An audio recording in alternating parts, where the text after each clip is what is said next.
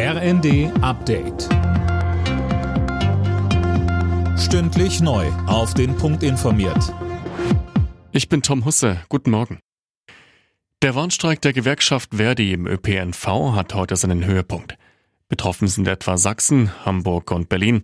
Verdi tut sich auch mit den Klimaaktivisten von Fridays for Future zusammen. Der Streikforscher Klaus Dörre sagte uns, dass Deutschland eigentlich ein wirtschaftsfriedliches Land ist. Aber was schon richtig ist, die Konflikte nehmen zu und sie nehmen vor allen Dingen auch zu auf der dezentralen Ebene. Also weil das System der branchenbezogenen Flächentarifverträge zerbröckelt, gibt es immer mehr sogenannte Häuserkämpfe. Also die Gewerkschaften müssen Betrieb für Betrieb, Unternehmen für Unternehmen Regelungen überhaupt erst erstreiten. Auch auf Kunden der Deutschen Bahn kommen wieder Streiks zu. Wie der Konzern mitteilte, sind die Verhandlungen mit der Lokführergewerkschaft geplatzt. Der Grund, auf die von der GDL geforderte 35-Stunden-Woche konnten sich beide Seiten nicht einigen. Sein Tod hat weltweit Empörung ausgelöst. Heute wird Kreml-Kritiker Alexei Nawalny in Moskau beerdigt.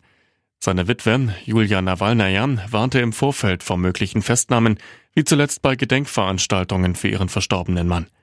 Der Russland-Experte Alexander Lippmann sagte uns, wir sehen schon jetzt die Vorbereitungen auf diese Festnahmen. Laut den Berichten aus Moskau wird schon jetzt der Friedhof von Polizeipatrouillen unter Kontrolle gebracht. Es werden Papiere bei den Leuten geprüft, die reingehen. Das heißt, ich würde wirklich damit rechnen, dass alle, die zu diesem Zeitpunkt am Friedhof oder in der Nähe vom Friedhof sein werden und unvorsichtig sein werden, auch festgenommen werden. Mit dem März stehen wieder zahlreiche Neuerungen in Deutschland an.